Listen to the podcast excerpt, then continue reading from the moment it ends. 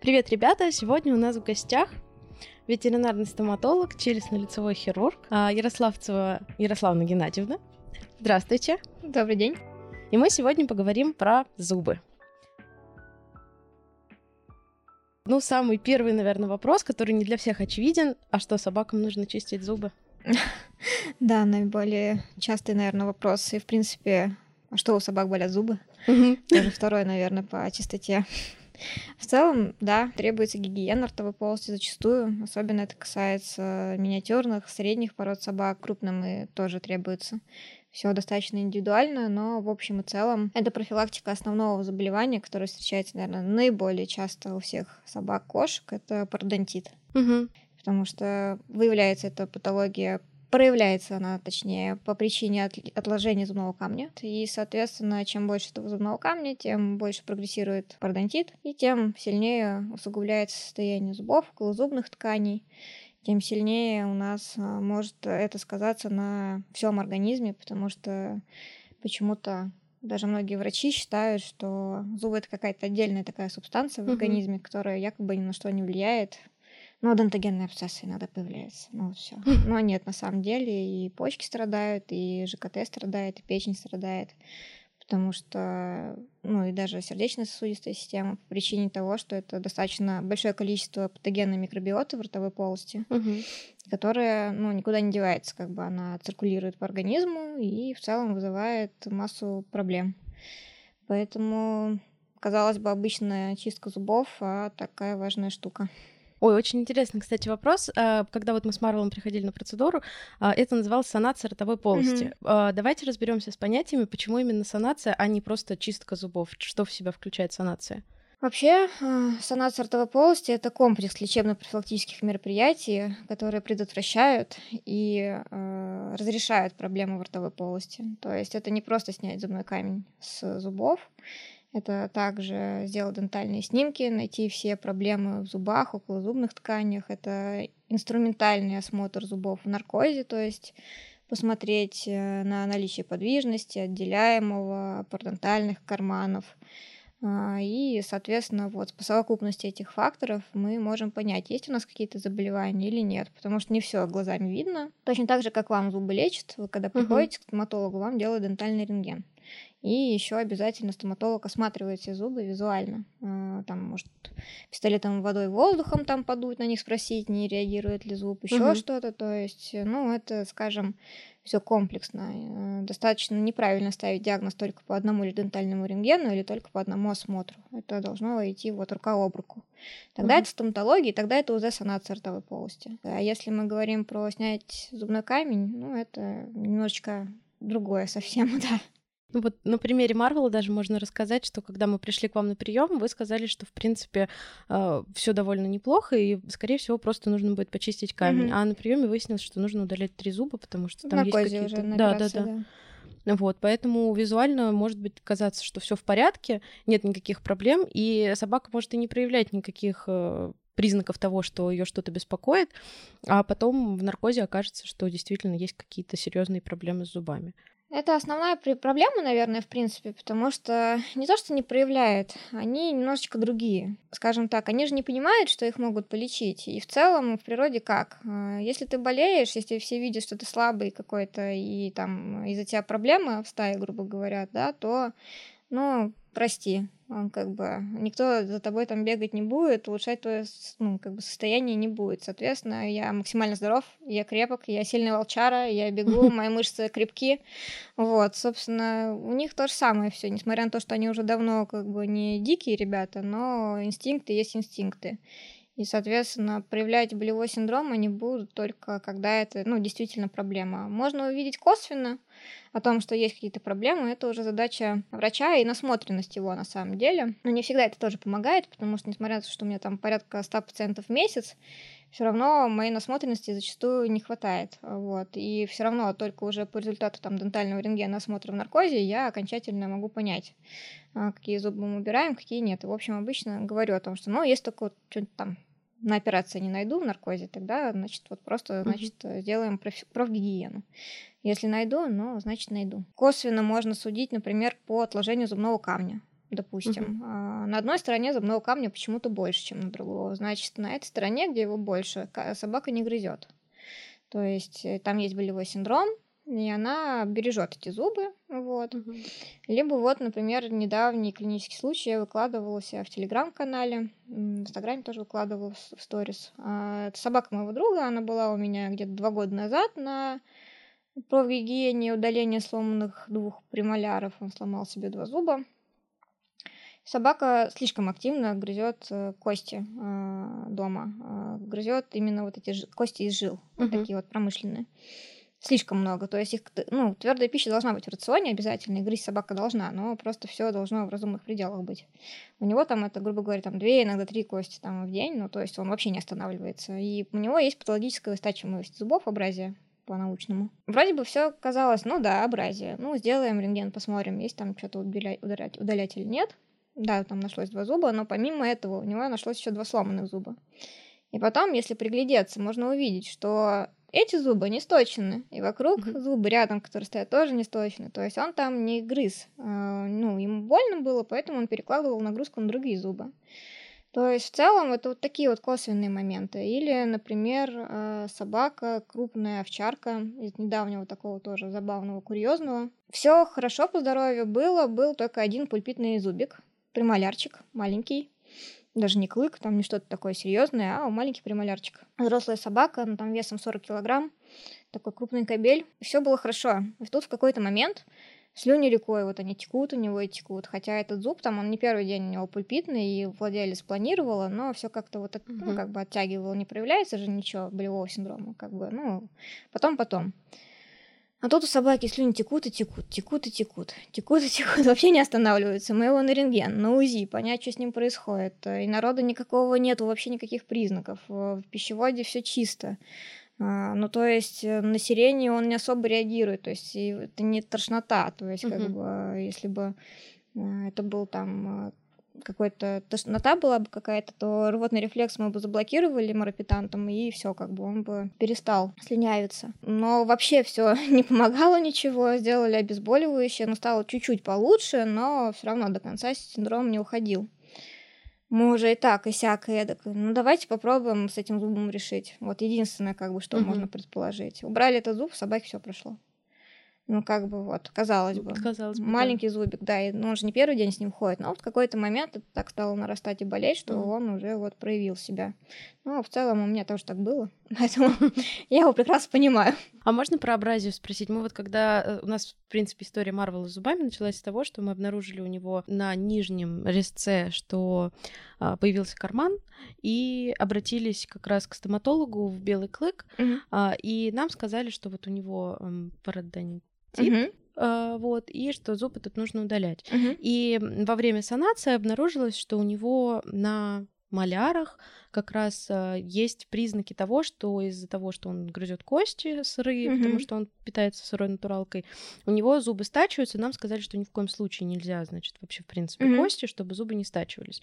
Вот на- насколько это... Если на самом деле посмотреть большинство стоматологов, зарубежных в том числе, ветеринарных, то они все как один категорически против костей. С другой стороны, есть исследования, которые доказывают, что если собака грызет кости, то у нее снижается количество зубного камня. А, даже вот если он, он уже был, собака получает угу. какое-то количество плоских костей сырых, то в целом количество зубного камня снижалось. И такие исследования есть, действительно, они существуют. На Биглях, по-моему, его проводили, а, если не ошибаюсь. Единственное, что эти исследования, они не отображают в длительной перспективе того, какие риски это может за собой нести. Знаете, есть момент такой, что зачастую людям сложно донести, что что-то должно быть в меру. Угу. И зачастую проще запретить что-то делать, чем объяснять, что должно быть в меру. Потому что, к сожалению, многие вещи люди трактуют очень своеобразно, даже выходя с твоего приема, или даже и будь это коллега, который проходил с тобой курсы в одном каком-то там месте. А, иногда удивляешься, где эту информацию люди берут. Хотя ты вот был там и слушал mm-hmm. эти же лекции, и просто не понимаешь, почему человек вообще так решил. И, наверное, именно вот в этом момент заключается основное, что иногда проще запретить что-то делать, чтобы люди там не провоцировали какие-то переломы коронок зубов, э, застрявшие кусочки костей там между зубов, да, то есть такие моменты.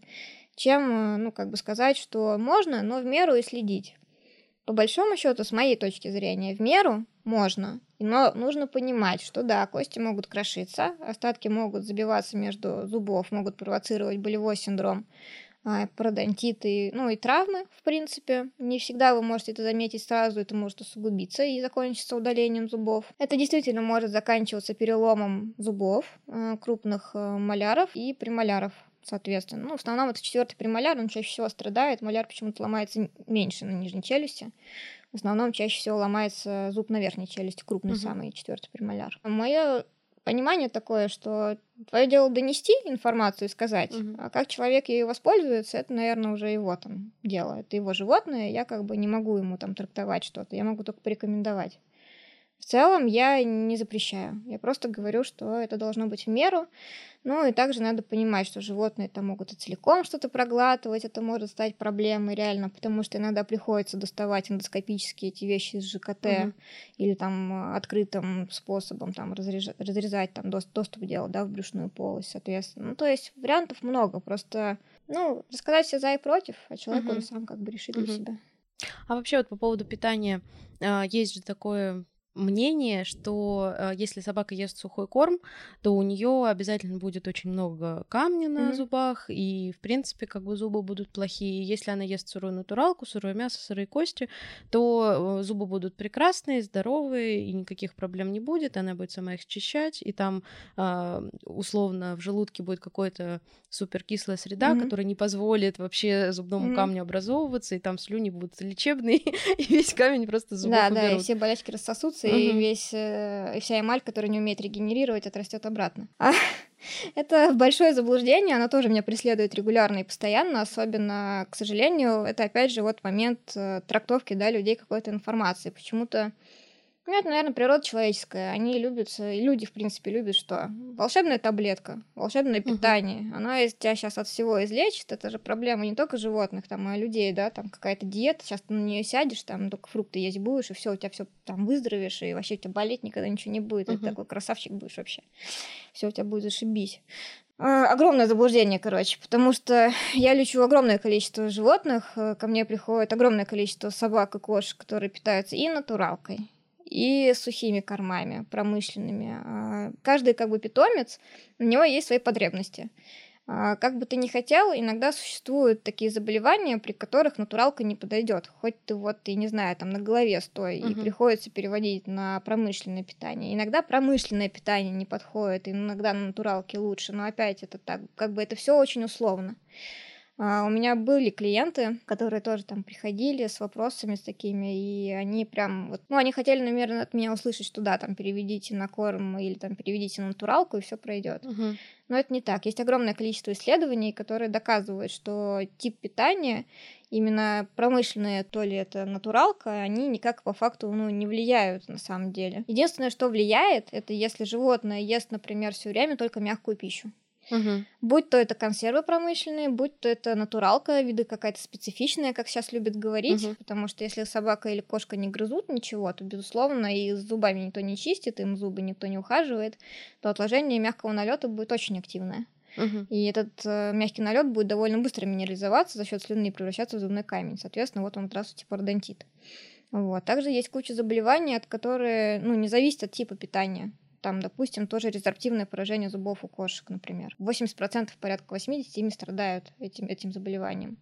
И как бы тут вообще тип питания ни к чему. У собак также резорбция какая-нибудь. Э, Вот вчера, допустим, была собака коллеги последняя на операцию. Вроде хорошие зубы, такса, вообще внешне прекрасные. Сделали рентген, три зуба с резорбцией. Хотя для собак это не очень свойственно, но вот они есть, их пришлось убрать как бы.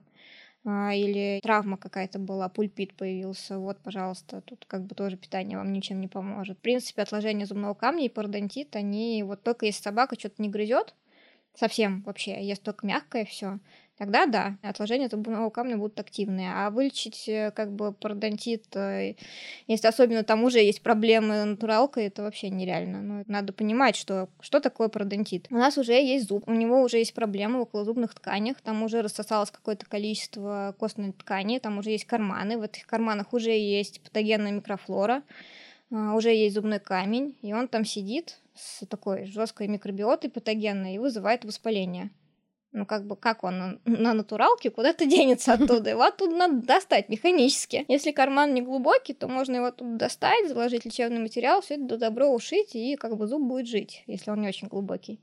Если он как бы уже достаточно выраженный, зуб суперподвижный, и он уже сгнил сам по себе, то, ну, увы, эти зубы нужно удалить. Потом, пожалуйста, питайтесь чем хотите, но оставшиеся зубы чистите. Не будете чистить, опять придете с этой проблемой. И как бы здесь уже без вариантов. Это просто непонимание патофизиологии, наверное. Угу. Потому что кажется, что сейчас ты там поешь что-то, и какая-то физическая структура, которая у тебя есть там где-то, которая вызывает проблему, хоп, такая и рассосалась. Но так не бывает. Куда денется грыжа, если иголки втыкать между, там, вдоль позвоночника? Угу. Никуда не денется. Она уже там есть. Ее оттуда надо убрать. Ну наверное, люди в какой-то степени боятся, что собаки без зубов не смогут есть нормально, потому что вот у нас даже была очень смешная история, когда Марвел удалили первый зуб. Это был резец э, на нижней челюсти. Mm-hmm. То есть в целом зуб, который, ну, наверное, никак не влияет практически на то, как он mm-hmm. ест. Вот. И после этого моя бабушка очень долго страдала и говорила, как же он теперь будет жевать? Он, ему же нечем жевать. Я говорю, ну он же не жует резцом. но этот зуб не для этого. И она до сих пор очень сильно переживает, что он же беззубый, у него же нет резца. Да, это, наверное, еще один самый частый вопрос. А как же он будет есть? Ну, я всегда привожу в пример, э, собственно, благополучие людей, состояние ротовой полости. Я говорю, ну вот смотрите, у вас есть больные зубы, вот они болят, вот вы будете ими жевать? Люди такие наверное, задумались. Нет. Такие, ну нет, наверное. Я говорю, ну а почему собака должна жевать ими? Ну это же больно. Угу. Ну как бы у нее же с головой все в порядке, она же, наверное, понимает, что ей больно, и сама себя бережет. Соответственно, будет перекладывать нагрузку туда, где не больно. А если больно везде, так она и не будет жевать, она глотать будет. Ну, уже не говорим о том, что, в принципе, их зубы, они в общем и целом ну, прям не создано для того, чтобы прям вот пережевывать что-то. Они созданы там оторвать, грубо говоря, ну, какие-то там косточки там погрызть, может быть, и то, хотя в природе они там не особо их грызут. Они больше обгладывают, да, там все это дело. Вот эта форма пирамидки зуба, она создана разрезать, грубо говоря, uh-huh. да, то есть отрывать, разрезать. Это же не жвачное животное, у них зубы совсем другие. Это у нас зубы созданы для того, чтобы перетирать пищу. А у них э, зубы созданы не для этого, и по факту как бы им достаточно просто какой-то кусок положить в желудок, он благополучно там растворится и пойдет дальше. Ну, как бы все. Хм. Вот. А если эти зубы болят, то ими, в принципе, ничего не хочется даже отгрызать. У них и так вся еда в миске кусками, по факту. Ну, как бы заглотил, съел, пошел дальше, классно. Ну да, ну, в принципе, у нас вот они так и едят. То есть мы режем кусочками, ну, да. кусочки эти поели, и, и все у них хорошо. Наверное, теперь можно потихонечку переходить к самой большой проблеме, э, связанной с зубами, это то, что люди очень часто э, идут э, не к тем специалистам, mm-hmm. даже я не знаю, можно ли назвать их специалистами, а, за тем, чтобы каким-то образом что-то сделать с зубами. Это грумеры, которым mm-hmm. приходят на чистки зубов. Mm-hmm. Историю расскажу. У меня есть тетя, у нее есть э, бешон фризе. А, у этой собаки все время образуется зубной камень, и она каждый месяц вводит ее на ультразвуковую чистку зубов, чтобы убирать этот камень, потому что неприятный запах. И каждый месяц камень образуется снова, они снова идут чистить, и камень снова образуется, и они снова идут чистить, и это вот какой-то порочный круг, и при этом она очень не хочет идти к стоматологу на санацию, потому что это наркоз, mm-hmm. и это очень вредно, это очень плохо, и вот лучше вот так мы будем каждый месяц чистить, просто чтобы убирать этот камень. Отличный бизнес усугублять состояние зубов, а, чтобы еще больше активнее все откладывалось, и угу. еще чаще подсаживать э, владельца с их животным на эту процедуру. Ну, как бы это же печально, прям. А для собаки это вообще катастрофа. А я почему изначально блог свой завела, потому что вот эти вот УЗ-санации без наркоза, да даже на самом деле УЗ-санация с наркозом, но у врача общей практики, у какого-то хирурга, по факту она не будет сильно лучше. Угу. Ну, как бы он просто, наверное, уберет, э, может быть, совсем подвижные зубы, не всегда это ушьет, не всегда это вычистит, ну и почистит зубы со всех сторон.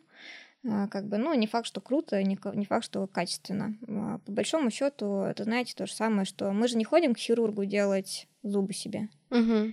Мы как бы ходим к профильному стоматологу, который угу. занимается именно этим вопросом. Мы же не, когда приезжаем, не знаю, там, в салон красоты, мы же не просим нам еще зубы почистить мы идем к профильному врачу. На самом деле это больше, наверное, страх именно перед анестезией владельцев, потому что, ну, э, история, допустим, вот недавно нам торт очень вкусный в клинику привезли, такой большой, красивый, прям вот сделанный под заказ, там, с благодарности. Это владелица, которая когда-то ко мне пришла на прием с тем, что нужно делать зубы собаке, а она им нельзя наркоз, ей нельзя наркоз, собаке вообще никак, а, вообще их весь их питом, весь их э, помет очень плохо перенес в свое время купирование ушей, им вообще нельзя наркоз, там была угу. целая истерика. Удалось донести до нее информацию, что если вы сделали это в одном месте, это не значит, что проблема в ваших собаках, потому что, возможно, была проблема именно в враче, который проводил процедуру. Угу. Я как бы стала немножко в этом разбираться, я попросила их сделать ЭКГ,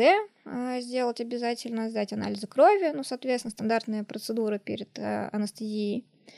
И мне очень стало интересно. Они опять пошли в этот центр делать эти заключения, хотя я просила там сходить к другим специалистам. Угу. Кровь-то бог с ним, где они ее сделают вообще, в принципе. Ну, как бы есть там лаборатории, которым только не очень доверяешь, но в целом как бы это не так криминально, не так критично зачастую. А вот, э, например, эхо сердца, ЭКГ, очень сильно зависит от врача, который проводит угу. процедуру, потому что это, а, это оператор-зависимый метод исследования. То есть все зависит от врача, ну, безусловно, от оборудования, на котором он работает, но от врача зависит еще больше.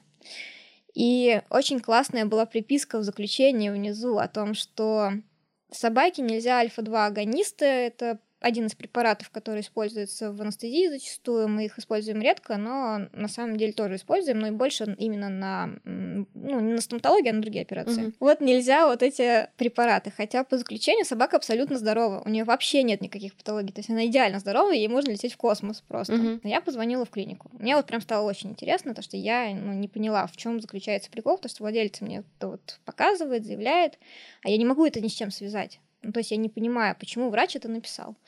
Я связалась с этим специалистом, я говорю, объясните мне, пожалуйста, почему вы написали, что вот нельзя вот эти препараты этому животному, хотя у него абсолютно все хорошо по сердцу и никаких проблем в принципе нет. Что он мне ответил? Сказал, что ну вот у нас часто в клинике бывают осложнения на этих препаратах, вот а такие-то, такие-то осложнения. Я говорю, стоп, а я как бы анестезиолог в прошлом, я прекрасно понимаю mm-hmm. как бы фармакокинетику этих препаратов. Я говорю, простите, а в каких дозировках вы их используете? Ну, порядка там таких-то. А это просто, это больше в, я не знаю, мы используем 2-3 микрограмма на килограмм, угу. да, максимум 5 микрограмм на килограмм, они используют 30. Ого. И у меня немножечко истерика случилась. И я такая, ну, понятно все, ребята, с вами, короче. Вот. В итоге, ну, просто это вот э, компетентность а компетентность в кавычках этих uh-huh. людей. А, о чем мы говорим? Ну, потом а, мы сделали все процедуры, естественно, все прошло спокойно вообще. Сделали потом еще кучу операций другим собакам этого питомника, этой владельца, друзей этих владельцев и прочего. А, ну, не только там мои анестезиологи, но, uh-huh. в принципе, в клинике как бы. Все, естественно, нормально, потому что, ну, как бы их обследовали, все делали и все ок. Понятно, что риски существуют, но как бы с этими животными они были прям минимальные, и как бы, естественно, ничего не произошло. И хозяйка принесла торт в благодарность, угу. потому что она реально считала, что ее животным нельзя вообще наркоз. Ну, просто потому что вот у нее был такой опыт, и потому что эти врачи, это же врачи, ну, они угу. же врачи, они же врачи, эти врачи лечат кучу их животных. Но эти же врачи сказали, значит, эти врачи понимают, о чем они говорят. Но оказалось, что не очень.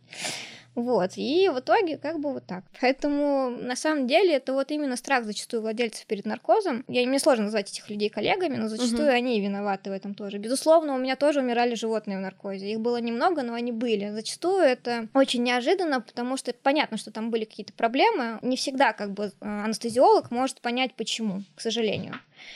А, потому что скрытые патологии никто не отменял, и, безусловно, владельцы любят говорить, вот вам проще все там скинуть на скрытые патологии, но, к сожалению, на данный период времени медицина и ветеринария, она не на таком уровне, чтобы мы могли знать все.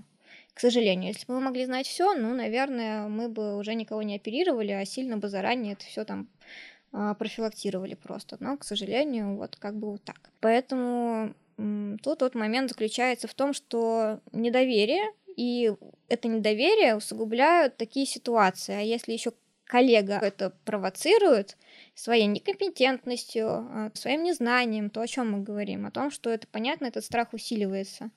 И потом с этим очень сложно работать. Ну, то есть люди, которые попали ко мне сразу, и у которых все там хорошо, да, то у них как бы этого страха нет. Ну, например, у меня умерла молодая собака на столе, это мы так и не поняли, почему. Просто среагировала на препарат, скорее угу. всего.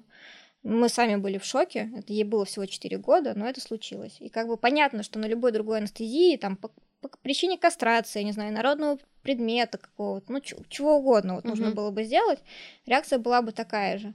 Но это же всегда шок и потрясение для владельцев. И, безусловно, угу. эти владельцы теперь будут переживать, что они обследовали животное, все вроде бы было хорошо, а тут такая проблема случилась. Скорее всего, именно реакция на препарат. Да, это 0, там 0,1, там 0,001 там, процент какой-то, там угу. десятки тысяч, сотен, там сотых, да, грубо говоря, но, блин, он существует. И это страшно тоже. С другой стороны, ну, тут я сама как бы владелец, допустим, мои животные регулярно получают анестезию, хотя я знаю об этих сложностях. Но в том плане, что лучше, наверное, мое животное спокойно уйдет в анестезии, чем оно будет мучиться от какой-то проблемы, которая его сопровождает. Угу. Ну, то есть здесь вот такой еще, да, момент есть зачастую. Потому что иногда, вот часто тоже, пусть лучше пусть с гнилыми зубами, но живет. Угу, угу. Но тут нам нужно с вами как бы момент такой а, понять, что ну, гнилые зубы это же не отдельная часть организма, это болевой синдром, это проблемы с носом, там риниты, часто это ороназальная фистула, то есть это гной в носу, а, который прям даже иногда физически дышать мешает. То есть у меня вот недавно была собака, а, я работаю в приюте еще, в крупном достаточно. И там вот есть песик, ему ну, приличное количество лет. А, и у него были ужасные зубы, он был очень недобрый товарищ, сейчас он подобрел, потому что зубы стали у него болеть гораздо меньше, потому что я ему, в общем-то, практически все убрала там, все, mm-hmm. что успела, весь гноюшник из носа вымыла ему, он смог дышать, он стал лучше есть, у него улучшилось настроение, он стал гораздо более там приятный в общении, скажем так. Вот. И таких животных у меня много, которые приходят на первичный прием, до них дотронуться нельзя, они орут как горгули, там вообще не катетер поставить, ничего. Ты полечил собаке зубы, собрал ей челюсть, грубо говоря, какой-то mm-hmm. перелом, да, у нее все зажило, она все идеально к тебе веселая, довольная, приходит на следующий прием, ты ее просто не узнаешь. А, и владельцы зачастую тоже. Он стал такой активный, он стал так много кушать, он так стал с удовольствием играть и брать там игрушки в зубы, хотя раньше этого не делал, но хотел. Тот вопрос именно, ну, как бы, наверное, нашего эгоизма, что ли, такого, знаете, что мы боимся потерять зачастую своих питомцев, но заставляем их жить в боли, потому что мы их боимся потерять. И тут это работа уже именно ну, с нашим мироощущением, с нашим пониманием проблемы потому что, ну, у меня вот были, к сожалению, владельцы, которые считают, что там ходить с адентогенным абсцессом, то, что у него там гной постоянно сочится и челюсть рассасывается, пусть уж лучше вот так вот она со мной поживет, чем я там ее в наркоз положу и там полечу ее. Угу. Да, есть там риски применения анестезии, собака возрастная, но на самом деле, на, по моему опыту, возрастные животные лежат зачастую даже гораздо лучше в наркозе, чем там какие-то молодые. Ну, то есть совершенно никакой зависимости. Просто анестезиолог знает, что это собака возрастная, ну, работает с ней как с возрастной. И все, как бы, и с ее проблемами, которые у нее сопутствующие есть. Вот и все. Поэтому это, ну, такой многофакторный вопрос, вот. Поэтому люди, я понимаю, почему люди боятся наркоза. Я прекрасно понимаю, uh-huh. вот. А, нам самим, владель... мы же тоже владельцы все в клиниках. Uh-huh. Зачастую мы тоже упакованные все животными, мы их даже не покупаем, мы от них просто отказываются, и у нас они появляются, как бы. Вот, и, ну, нам тоже зачастую некомфортно. Вот мы отдаем в наркозе и ходим там с кабинета из угла в угол, там как бы никому голову не делаем, но мы же переживаем тоже. Потому что мы-то вообще с этим работаем, мы знаем, какие могут быть косяки где. Вот. А, потому что когда ты что-то не знаешь, тебе проще что-то переносится. А когда ты знаешь все досконально mm-hmm. на уровне физиологии, но ты уже такой прям больше себя пытаешься накручивать. Но, в общем и целом, это не мешает нам спокойно с этим работать, и, несмотря на то, что мы переживаем, спокойно их там класть наркоз, когда это требуется. Поэтому, ну, тут, наверное, все-таки наше понимание уже вопроса, что если мы не сделаем, то животному будет хуже. А наша угу. задача как владельца максимально качественное э, существование их э, произвести, грубо говоря. А вообще, вот э, мне кажется, сейчас препараты вот эти, которые используются в наркозе, они, мне кажется, настолько уже как-то современные, что их, наверное, можно применять довольно часто. Насколько часто вот можно делать наркоз? Принципе, чтобы это не повлекло каких-то серьезных проблем? А, вообще настолько, насколько, ну, настолько часто, насколько нужно. Угу. Ну, грубо говоря, у нас есть сложный пациент, ему там нужно несколько операций. Вот, допустим, у нас лежала собака в стационаре, а, ее сбила машина, ее забрала себе какая-то актриса, и она почему-то решила у нас ее прям полечить, угу. ну, нам ее привезла. Так она вообще даже не вставала изначально, у нее было внутреннее кровотечение, у нее были перел... у нее был вывих задней лапы, у нее был перелом передней лапы, травмы какие-то там по мелочи, именно кожные. А, у нее был краш-синдром, походу, вот этот вот, когда есть эм, ну, сильный удар, и угу. он сказывается, в принципе, на внутренних органах. У нее стояла, у нее стоял кишечник, он ничего не переваривал, не пытался, там желудок тоже стоял, не перистальтировал. У нее было порядка там трех операций в достаточно короткий период времени. Это обычная история, когда есть такое животное, оно сначала стабилизируется, делает самое необходимое, ну, как бы сначала надо же внутреннее кровотечение остановить, угу. быстренько там ее сделать, э, соответственно, чтобы она кровь не потеряла, там перелить ее, стабилизировать, потом заниматься уже там лапами, а она еще и не ходила, потом мы ее расхаживали в стационаре, ну и все, сейчас она довольно уже такая здоровенькая, насколько это возможно в ее состоянии, uh-huh, она uh-huh. уже там ходит сама, кушает, э, уже довольная жизнью, уже лежит там на лежанке, ее там почесывают, она там счастлива сейчас живет. Вот, поэтому столько, сколько нужно. А, то есть uh-huh. иногда у меня зубы тоже там не получается полечить в один наркоз. Зачастую это как минимум два наркоза, если это просто много зубов и просто их нужно убирать, а у меня не, не получается по причине того, что я не укладываюсь там в 2-2,5 часа, я стараюсь не оперировать дольше, потому что, ну, лучше разбить на два более коротких наркоза, чем на сделать один более длинный. все таки для организма это проще. Много операций, которые требуют очень длинного наркоза, но в целом, если мы можем разбить, почему этого не сделать? Так для пациента будет лучше, я считаю. Вот, и не только я в целом, мои анестезиологи меня тоже поддерживают. А, поэтому мы часто разбиваем. Ну, или была вот у меня, например, шицу, возрастная, ей, по-моему, около 15 лет было. Двусторонний перелом челюсти у нее был. Одна челюсть у нее нижняя сломалась из-за, из пародонтита гнилых зубов, угу. ну, как часто у маленьких собачек это бывает. А, кости рассосались на фоне хронического воспаления. А с другой стороны, приехала подруга хозяйки на дом, ветеринарный врач. А, не побоялась дать наркоз собаке 14-15 лет шицу на дому. И решила ей зубки полечить, почистить. Дернула за зуб и доломала вторую челюсть. Короче, сломала ее. И у нее был перелом нижней челюсти с двух сторон. Ну вот мне потребовалось где-то порядка трех-четырех наркозов, угу. чтобы ей все это полечить. Ну, как бы все полечили, все хорошо. Как бы в таком возрасте тоже это вполне реально. В зависимости от того, что мы делаем, зачем мы это делаем. Соотношение риск-польза. Угу. Если надо, так оперируем. А вообще препараты да, они достаточно современные, безусловно, у них есть свои побочки, но в целом много от анестезиолога зависит, как он отслеживает и от его оборудования. Если у него хорошо укомплектованное оборудование, если он сам обладает знаниями и препаратами, еще круче, если у него есть какие-нибудь опиоиды, которые, кстати, у нас нет их, например, мы без, работаем без них, но в целом нам достаточно, потому что это челюсть, ее можно там проводниковыми блоками выключить и в целом работать так, то ну, от мониторинга многое зависит от анестезиолога. Если он нормально mm-hmm. работает, если собака у вас обследованная перед наркозом, и вы, в принципе, основные ее проблемы знаете, безусловно, вы не можете выявить все, вообще все-все-все проблемы, потому что это нереально просто. Вот. Но основные, которые вас волнуют, вы выявить вполне в состоянии. Ну и как бы чего, работаете и работаете. Вот. Зачастую этого более чем достаточно. То есть процент по летальности, он достаточно ну, маленький на самом деле. Угу. То есть где-то там 1-2%. Поэтому это, конечно, с одной стороны очень мало, а с другой стороны это очень много для владельца, который ну, да, в это да. попадает. Поэтому да, конечно, я понимаю. Но в общей массе это как бы на самом деле достаточно все благополучно заканчивается. Угу. Такая история. А перед э, наркозом, наверное, любым, и в том числе перечисткой зубов, нужно обязательно пройти обследование сердца, это УЗИ и э, ЭКГ. ЭКГ.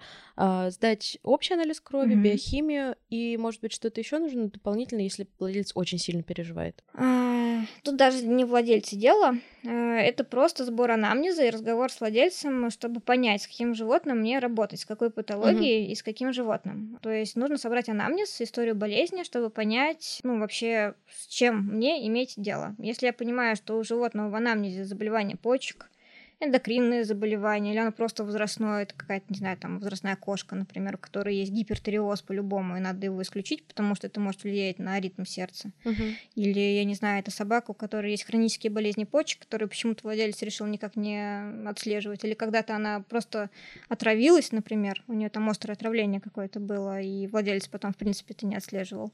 Но как бы я могу назначить дополнительные исследования. Я могу их назначить после того, как просто анализы сдадутся основные. Угу. Я там их посмотрю, я их прошу меня прислать всегда либо мне, либо анестезиологу. И, соответственно, если я там что-то нахожу, что мне не нравится, то я попрошу досдать анализы, например. Ну, чаще всего это почки, печень.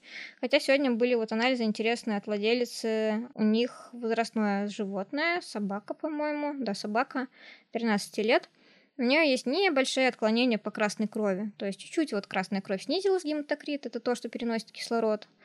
А, смотрю, анизоцитоз у них есть, то есть немножечко неправильная форма на один крест. Вот написали лаборанты, что угу. у эритроцитов какая-то странная форма чуть-чуть, хотя это тоже не норма, так быть не должно. Но, скорее всего, к 13 годам что-то с красным костным мозгом, который все это вырабатывает добро. То есть, ну, как бы я им рекомендовала там цитологию, еще что-то. Ну, то есть это уже такое не самое тривиальное, то есть это уже более uh-huh. редкая проблема, да, но просто надо об этом понимать. Это не противопоказание к анестезии нисколько, но вот это как бы такой, знаете, мини-чекап, что ли, чтобы uh-huh, понимать uh-huh. владельцу, чего есть, зачем следить помимо зубов. И когда они ко мне приходят, они, в принципе, понимают потом, что им еще отслеживать нужно. Потому что я стараюсь как бы, ну, все посмотреть со всех сторон и я там дала ей рекомендации, что сделать, вот. Но как бы это не является противопоказанием, угу. это просто человек осведомленный, ему просто этим нужно заниматься, ну как бы все. Вообще, это же, мне кажется, огромный плюс, когда ты приходишь просто посмотреть зубы, а тебе э, проводят такой как мини-чекап, э, рассказывают о каких-то там э, слабых, э, сильных сторонах и дают советы по дальнейшему какому-то лечению или профилактике. А мне, мне кажется, что для каких-то владельцев это может стать наоборот отпугивающим, потому что это дороже, это дольше, это сложнее. Зачем я схожу там в какую-то клинику, mm-hmm. где мне просто без всяких там анализов и всего положат в наркоз, почистят быстренько зубы. Вот. Как можно с этим бороться вообще, в принципе? Это сложно. Это я вижу зачастую. Владельцы вообще иногда очень сильно напрягаются, когда я у них, у них начинаю расспрашивать стандартные вопросы на приеме. То есть они пришли вроде бы зубы посмотреть, а я тут у них начинаю спрашивать, есть ли диарея, есть ли рвота, одышка, угу. кашель, как часто ходит в туалет, как часто пьет, что ест а, и прочее, прочее, прочее. Но это все мне нужно для того, чтобы просто даже понимать, что мне назначить пациенту, что мне не назначить пациенту, какие анализы мне нужно, чтобы они сдали и все в таком духе. В целом это, наверное, как плюс для владельца, э, так и и для врача, и для пациента это плюс. Но психологически это может быть действительно минус, uh-huh. потому что владельцы думают, что я их там что-то на что-то раскручиваю, uh-huh. еще что-то.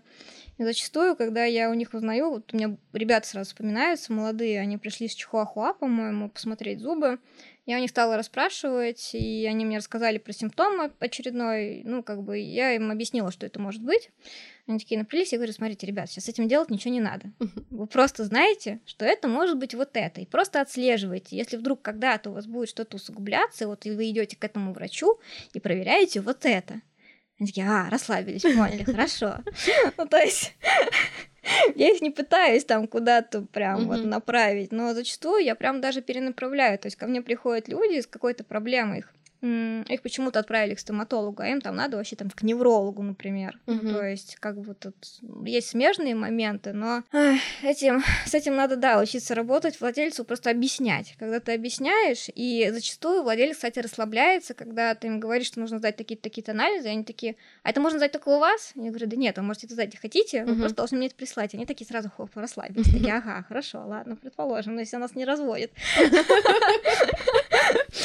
То есть здесь вот, ну, есть моменты психологические, и владельцы зачастую, ну, как бы я их вижу очень хорошо, потому что у меня очень много приемов, очень много владельцев через меня проходит, и мне достаточно там понять по их взгляду, что они там уже напряглись. Они думают, что они от меня скрывают, а я прям все вижу. И приходится, как бы, да, пытаться расслабить эту ситуацию. Но не все, кстати, владельцы готовы слышать. То есть зачастую, да, они там прям, типа, мы пойдем вот туда сделаем вот так. Просто обычно они потом возвращаются через какое-то время, как бы там через пару лет. Вот. И так бывает. Ну, а кто-то доволен. Ну, типа, им там, не знаю, сделали все по-быстрому. Никто их там не мучил анализами, исследованиями, никто не заморачивался. И стоит еще это гораздо дешевле, чего нет-то. Результат-то один. Ну, всё. Но это, наверное, если повезло, и не было никаких осложнений, потом побочек и всего остального. Тут момент в том, что, ну, как бы, какие могут быть осложнения? Их очень много, они же не все видны. Угу. Ну, то есть, что-то может бомбануть через три года. Так бы оно появилось через 10 лет, а тут оно через три года нарисовалось. Там с почками проблема. А, или, ну, как бы, если у вас животное в наркозе не умерло, даже не значит, что хорошо все. Ну да. Не все побочки понятны владельцу, что это побочка. У нас как ну, ага, угу. мочекаменная болезнь появилась там, или, ну, не знаю, когда-то там, э, потому что там животное не пьет, да, достаточно воды, да, ну, это корм виноват. Или там, я не знаю, ага, почки заболели, там, правда, вот когда-то я делала на дому какую-то стерилизацию, вот, неважно, что там давление упало, что почки орган мишени, и что там нефроны померли какое-то количество, ага, ну, это корм виноват. Ну, как бы, много всего. Ну, как бы это тоже просто непонимание физиологии и непонимание, что если у тебя животное не умерло, это не значит, что там все классно прошло. Ну, то есть у меня вчера была собака в наркозе, шпиц, которая где-то делала санацию ротовой полости под наркозом. У врачей, вероятно, даже у каких-то там. А, но операцию они не смогли доделать по причине того, что собака плохо дышала. Как бы собака короткомордая, и вот она mm-hmm. не может дышать. Ну, то есть ребята не затрубили собаку, они не положили нормальную анестезию, они не дышали за нее, не отслеживали ситуацию, они просто вот дали ей там какой-то, не знаю, наркоз, не знаю какой. Собака словила апноэ, они там ее кое-как раздышали, все посидели и на этом закончили, потому что ни трубки, ни амбушки под рукой у них нету, ни ничего у них нету. Ну, как бы апноэ в наркозе – это обычная история. Ни один анестезиолог нормально этого не боится. Зачастую этого нужно добиться, чтобы положить, например, пациента на ИВЛ, допустим. Или чтобы его, за него дышать там более продуктивно. Ну, то есть вариантов очень много. И зачастую это, наоборот, требуется сделать. И угу. как бы ни один анестезиолог не будет пугаться, что у него животное в наркозе не дышит. Но это бред. Он просто будет ругаться, что она не дышит. Такой, ага, что мне за тебя дышать, что ли, тут, если ИВЛа нет? Он сидит, дышит. То, что ему не нравится, ему интереснее просто монитор смотреть, чем дышать за собаку, например. Поэтому э, в такие моменты я обычно говорю, давай, это, отрабатывай наркоз. Ну, тебя же платят за наркоз, вот сиди, дыши. Ну, как бы все. Тут э, это, ну, некомпетентность, по большому счету, просто. Поэтому вот так. Ну, в принципе, лучше, наверное, на зубах не экономить и не пытаться. Да, вообще образом. на ветеринарии не надо экономить. Угу. Пс, ребята, у нас есть для вас полезный ништяк. Чтобы ваши животные были здоровы, мы с Манго страхования придумали промокод Cookies. Он дает вам скидку 30% на 3 месяца подписки или 15% на годовой абонемент. А подробности вы найдете в описании подкаста. Па-бам!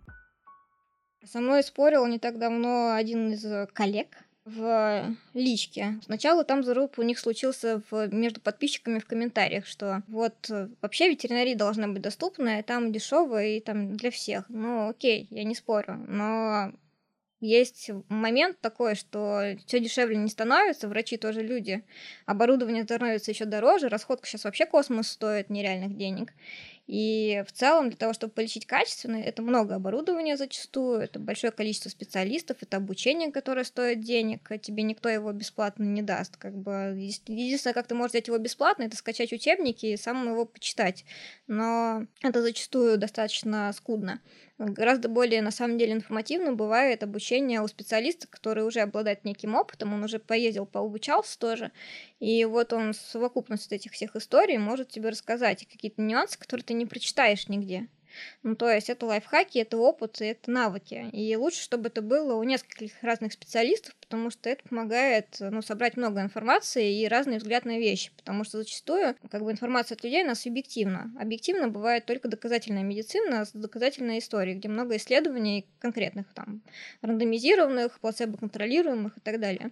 А вся индивидуальная история — это как бы уже взгляд отдельного человека, и классно, когда ты берешь разные взгляды и собираешь их вместе, там, и почитал тут, и тут посмотрел, с этим пообщался, вот это классно. Вот, например, у меня не самые большие цены на самом деле в Москве. Если посмотреть стоимость процедуры в других клиниках или у специалистов моего уровня, то у них одна только стоматология будет стоить дороже, чем одна моя целая операция с наркозом. Угу. Хотя анестезиолог у меня, ну, как бы нормально получает, у нее нормальный процент, и у нее нормальная стоимость наркозов, чтобы она себя чувствовала комфортно, чтобы она не дергалась, что ей там, не знаю, не хватает денег, чтобы она спокойно работала. Угу. И чтобы ее, она понимала, что ее знания ценятся, и что, ну, как бы она не просто так это тут все делает и учится. А когда ты постоянно в поисках денег, но, наверное, это не очень хорошо для специалиста. У него нет времени учиться, у него есть время только хреначить на работе, и больше он ничем заниматься не может. А если он и не хреначит, и денег ему, в общем-то, не надо, ну, наверное, у него есть какой-то богатый спонсор. Он сидит себе спокойно, там, не знаю, лечит кого-то за 5 копеек и не парится. Ему покупают оборудование дорогое, а не за свой счет. И он такой на расслабоне, просто что-то, ну, это утопия. Угу. Если бы, наверное, нас все спонсировали и покупали бы нам оборудование, и мы такие, не требовали бы от нас ничего, то мы такие, ну классно, полечим за бесплатно. Классно, но, к сожалению, так не получается, увы. Мгм. Вот, было бы здорово, но, например, я еще цены не поднимала свои только за счет расходки, несмотря на всю эту ситуацию, что происходит а, в стране, вот, а многие подняли. Я пока стараюсь просто, чтобы это было все-таки более-менее доступно. Это не дешево у меня, но это Мгм. более доступно, чем в других местах. Где-то это в два раза дороже даже. То есть настолько. То есть м, там не 30, а 60, 70, 80 тысяч. Та же самая операция.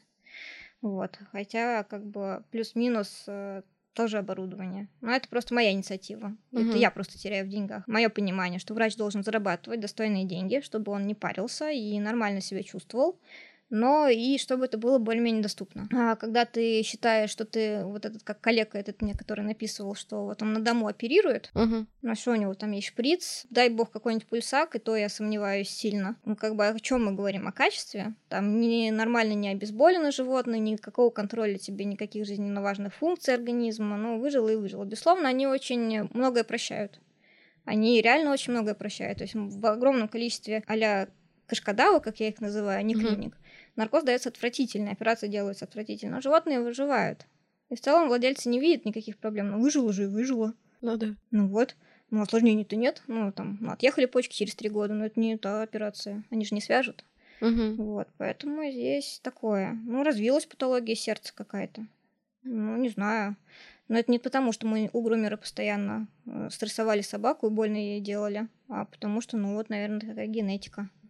Вот. А запустить процесс формирования заболеваний сердца очень ну, возможно с помощью стресса. Мы как раз это обсуждали на последнем Да, прямом эфире. мгм. Вот. Поэтому, опять же, это все только просветительская деятельность, поэтому блог мой когда-то появился, Мгм. наверное. Безусловно, это и степень, и способ маркетинга какого-то тут как бы сложно скрывать, это логично, да, что гораздо проще, чтобы люди о тебе узнали, если ты в соцсетях где-то светишься. Но если ты еще и при этом а, просто рассказываешь о том, как правильно, то, ну, на мой взгляд, пользы очень много от этого. Поэтому Мгм. в целом изначально это и появилось, то что бесили всегда вот эти вот, ну, грумеры, вот эти вот врачи, которые берутся за то, что, за, за то, что они браться не должны. Поэтому работаем с тем, что есть. Но, кстати, в последнее время стало лучше. Гораздо лучше. Ну, мо- не знаю, может быть, ко мне такие люди приходят, то, что я их вокруг себя собрала, Ага. но на самом деле э, мне тут подруга скинула на днях э, она в Латвии живет, и там девушка такая, где можно поучиться у санации без наркоза? Мгм. И все, и там просто ее в комментариях заклевали, что вы издеваетесь над животными, какая вот санация без наркоза, это должно делаться вот так, вот ски... ну, поскидывали там видео моих туда, и я прям думаю, господи, не зря работаю. Как приятно. Поэтому, ну, на самом деле я вижу плоды своей деятельности. И не только ж я такая одна красивая расписная птахолог. У нас много врачей, которые сейчас, много доказательных врачей в соцсетях, которые рассказывают. Это классно, что на них подписываются люди, что они все это читают. Потому что благодаря таким специалистам люди начинают больше понимать и, соответственно, меньше всякой фигни творить. Хотя фигни еще пока хватает, к сожалению. Мгм. Как-то так. И, в принципе, я знаю врачей, которые перестали браться за зубы, потому что они поняли, что они делают хуже. Или там, я знаю грумеров, которые отказались от, от этих процедур, потому что они поняли, что они делают хуже. И это классно. Ну да, это здорово. Так ведь если не будет таких врачей, то и ходить будет некому, будут обращаться к стоматологам напрямую. Да, но Да. обычно спрос рождает, рождает предложение. Ну да, тоже. Вот, поэтому с владельцами тоже нужно работать. Пока будет моя тетя, которая каждый месяц водит свою собачку к грумеру. Ну, это вот страх наркоза, да, и непонимание самой патофизиологии, о чем раньше даже поговорили. А, а теперь такой вопрос про профилактику, потому что, наверное, для того, чтобы избежать вот этих всех проблем и заболеваний с зубами, а, нужно как-то делать какие-то профилактические процедуры. И понятно, что нужно чистить зубы там 4-7 раз а, в неделю а, с помощью зубной щетки, или если собака не дается, может быть, какую-то мягкую тряпочку с mm-hmm. зубной пастой. Но, может быть, есть еще какие-то, например, вот люди э, должны э, раз в полгода или раз в год обращаться к стоматологу mm-hmm. на какие-то базовые осмотры, просто чтобы проверять, мониторить состояние зубов. Вот у собак тоже есть что-то такое? Да, безусловно, все эти чекапы, они существуют один там раз в год, один раз там в два года. Просто вопрос наркоза зачастую владельцы тоже, ну, как бы не любят. Угу. А в целом, наверное, с учетом э, анестезии, того, что в стоматологии ветеринарное делается только под анестезией, наверное, было бы правильно приходить там где-то раз в год, раз в полгода, в зависимости от конкретного животного, просто угу. на прием к стоматологу. И, может, и по ситуации, в зависимости от того, что он видит в ротовой полости, там раз в два, в три года делать вот эту вот профилактическую санацию, санацию да. А, наверное, вот так вот было бы корректно, адекватно и правильно, исходя угу. из а, именно вот состояния пациента. У меня вот была вчера собака, которая была у меня чуть недавно, полгода назад, что ли. Угу. Вот, но в целом хорошие зубы, ребят чистят, молодцы, прям, я им даже на значениях написала, что они молодцы. Вот, мы просто сделали дентальные снимки, почистили зубки, угу. все, пошли домой. Ну, то есть короткая процедура, у собаки все прекрасно, хотя до этого там несколько зубов я тоже удалила им. Угу. Ну, как бы вот так. Ну, то есть это более правильно и, наверное, менее травматично в будущем для собаки, э, например, раз в год сделать какой-то небольшой наркоз, чтобы снять э, какой-то минимальный камень, чем доводить до того, что у собаки там уже зубы гниют и э, что-то серьезное, что прям вот точно нужно. Ну да, если у нас нет каких-то сопутствующих патологий только еще, угу. которые не зависят от чистки зубов. Не все же от чистки зубов зависит, есть разные болячки, вот. Поэтому, как бы, если там просто вопрос вот именно вот в пародонтите, то относительно носитель пародонтита, безусловно. Угу. Ну, то есть гораздо проще дать наркоз на 20 минут, быстро все это там а, почистить, заполировать, снять, сделать дентальные снимки, посмотреть наркозе зубы, чем, а, не знаю, там положить собаку на 2 часа в наркоз, на 2,5, чтобы удалить все это гнилье, которое там у нее есть. Угу. Поэтому, ну, конечно, профилактика это она гораздо проще переносится и быстрее, что там наркоз ему дали, он проснулся уже там через 15 минут, уже домой это может идти. Если у нас есть время, мы его там уже отправили домой, все угу. как бы. Поэтому это, конечно, гораздо менее травматично для собаки, чем запущенные патологии какие-то, которые требуют длительного вмешательства хирургического тоже. А вот если собака, у нее зубы выглядят абсолютно здоровыми, угу. они белые, у нее здоровые десны, угу. не пахнет из пасти, она нормально кушает, угу. все. А, вот с такой собакой нужно приходить на профилактические осмотры? Или, в принципе, если ничего не беспокоит, то можно и не ходить?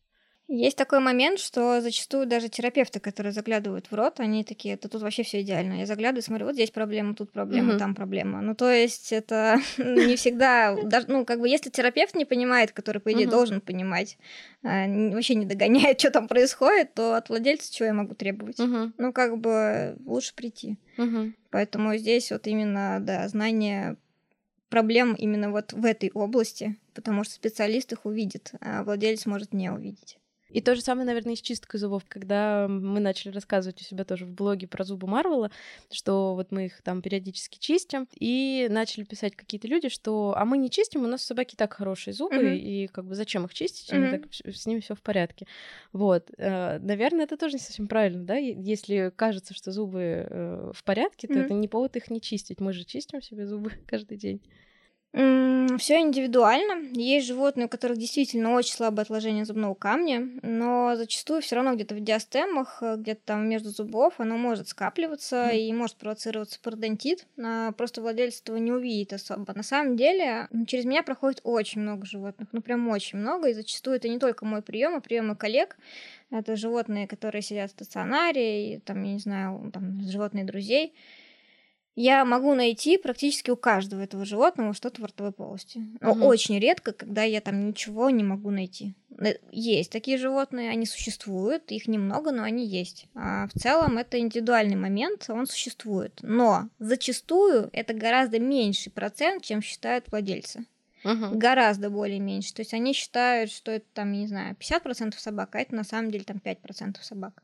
То есть очень большая разница.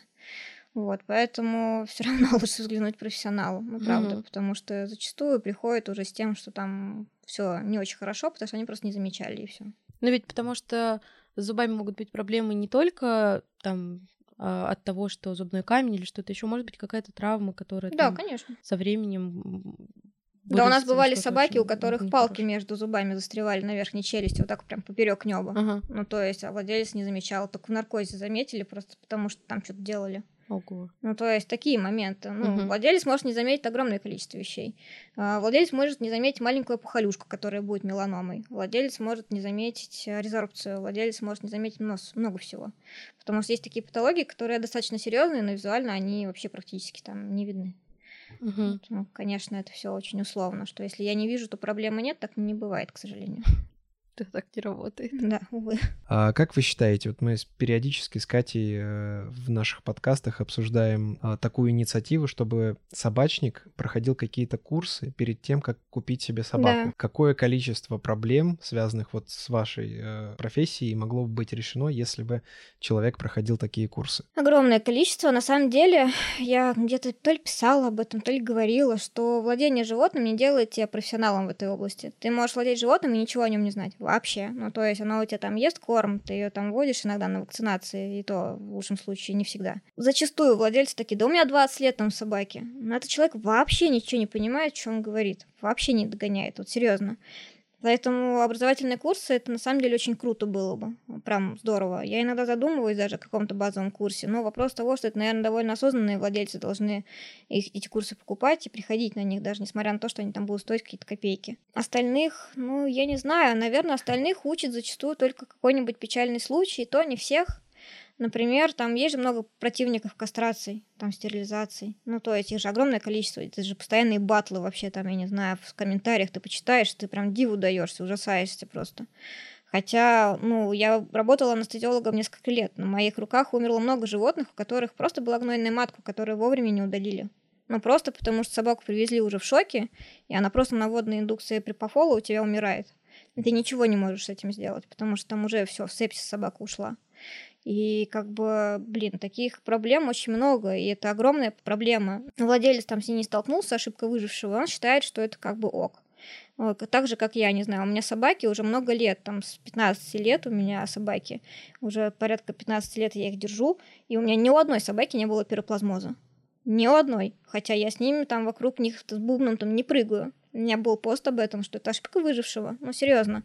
То есть, в целом, если бы я не была врачом и не видела кучу этих собак с пироплазмозом, когда начинается сезон, их просто огромное количество. Огромное количество приходит с осложнениями, некоторые погибают. А, У меня был клинический случай, когда я работала еще на приеме терапевтом, приходила собака, женщина, у нее был поставлен диагноз пироплазмоз, она приходила на инъекции какой-то фигни, какой-то там гомеопатии. Мы умоляли сделать ее инъекцию, ну, чтобы мы могли сделать собаке инъекцию пиростопа, она нам не давала.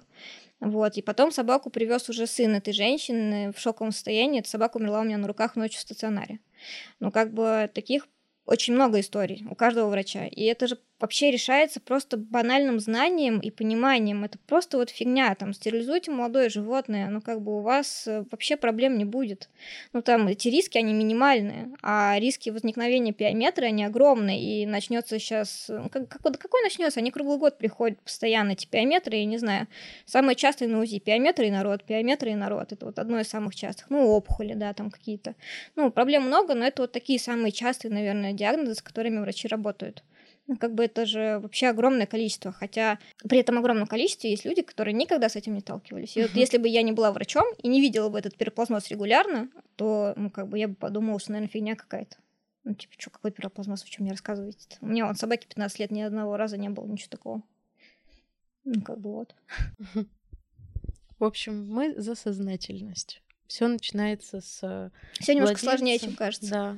То есть э, от желания владельца интересоваться, э, узнавать что-то новое и пытаться искать каких-то пр- профессиональных врачей, которые помогут решить вопрос, а не сэкономить, сделать побыстрее, попроще, чтобы там поменьше себе забот, а потом в итоге это может... э, Ну, в итоге потом эти, поменьше забот себе выйдет такое количество забот себе, что вообще мало никому Мгм. не покажется. Поэтому да, как бы здесь такой момент есть важный. Спасибо большое, Пожалуйста. что пришли, поговорили с нами. Очень было приятно пообщаться. Да.